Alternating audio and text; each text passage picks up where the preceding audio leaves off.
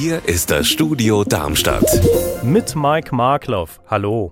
Im Kreis Groß-Gerau gibt es großen Widerstand dagegen, dass möglicherweise noch schwachstrahlender Bauschutt aus dem Atomkraftwerk Biblis auf die Deponie Büttelborn kommen soll. Deshalb wurde auf Antrag der SPD und der Linken jetzt auch eine Sondersitzung des Kreistags für Montag einberufen. Anna Vogel, warum? Die beiden Fraktionen sagen, dass vermutlich Bauschutt aus Biblis in den Nachbarkreis nach Büttelborn kommen soll, ist so ein großer Eingriff, das braucht einfach Raum in der Kreistagspolitik.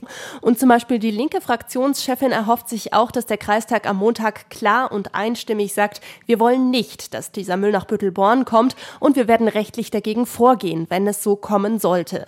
Aber wie einstimmig der Kreistag am Ende abstimmen wird, ist jetzt noch schwer zu sagen. Die Sitzung dürfte in jedem Fall spannend werden. Die B43 zwischen Gustavsburg und Bischofsheim im Kreis Groß-Gerau wird in den kommenden Wochen zur Einbahnstraße und das völlig unerwartet, denn an der Eisenbahnbrücke über der Bundesstraße sind Schäden festgestellt worden, die müssen dringend repariert werden.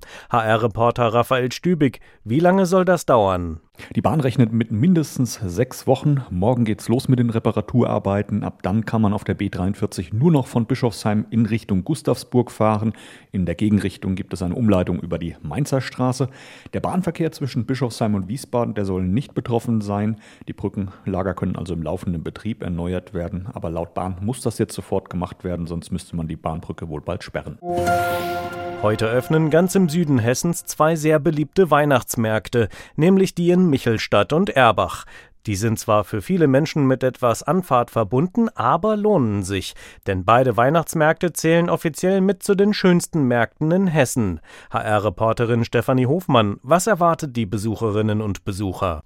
Neben den klassischen Buden mit Glühwein, Reibekuchen, Handwerksarbeiten und Würstchen vor allem das wunderschöne Ambiente der alten Odenwälder Städte. In Erbach ist der Weihnachtsmarkt rund um das historische Schloss mit einem der höchsten lebendigen Weihnachtsbäume Deutschlands und in Michelstadt schlängeln sich die Buden durch die historische Innenstadt mit den alten Fachwerkhäuschen. Das ist mindestens genauso schön.